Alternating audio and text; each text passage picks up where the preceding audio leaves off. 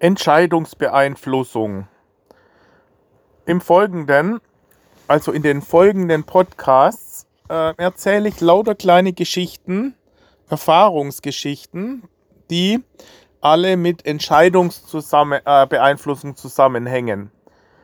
Es gibt eben verschiedene Varianten, wie man äh, beeinflusst werden kann bei Entscheidungen. Das sind zum einen Lügen aus dem Umfeld, oder falsche Wahrnehmungen oder falsche Gewichtung, falsches Mindset, falsche mentale Prozesse, Emotionen, ja, ähm, spezifische psychologische äh, Konstellationen beim Entscheider. Ja, und dann muss man sagen, gibt es auch völlig unterschiedliche ähm, Ablenkungsbereiche. Ja, und man muss auch sagen, äh, Entscheidungssituationen sind recht unterschiedlich.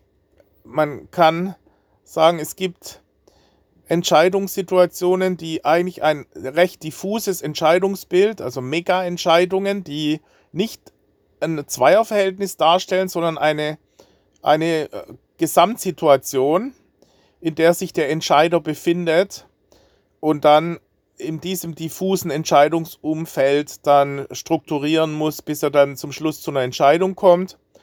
Oder es gibt diese Zweierverhältnisse wie bei Verkauf, Kauf, wo äh, der Entscheider ähm, in, in beiden äh, Richtungen äh, sein kann. Also äh, als Käufer trifft man Entscheidungen und als Verkäufer trifft man ja auch eine Entscheidung. Man muss ja letztendlich sich dann in den Käufer hineinversetzen und dann entsprechend argumentieren und dann letztendlich sich auch entscheiden, für welche Präsentationsstrategie man sich ent, äh, entscheidet. Ja? Welche äh, Präsentation man durchzieht, welche Strategien.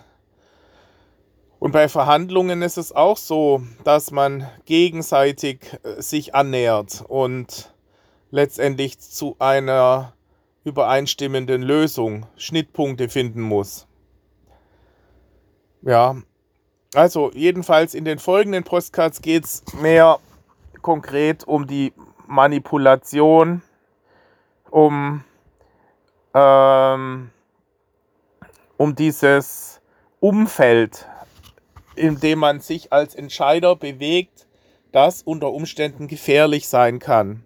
Diese ganzen Tricks, die es gibt, äh, die, ja, die emotionalen ähm, und mentalen Abläufe, die ich äh, schildere, aus Erfahrungen. Also letztendlich sind die folgenden Geschichten alles Erfahrungsgeschichten, äh, die ich extrahiert habe aus meiner langjährigen Erfahrung äh, oder zusammengestellt habe. Ja.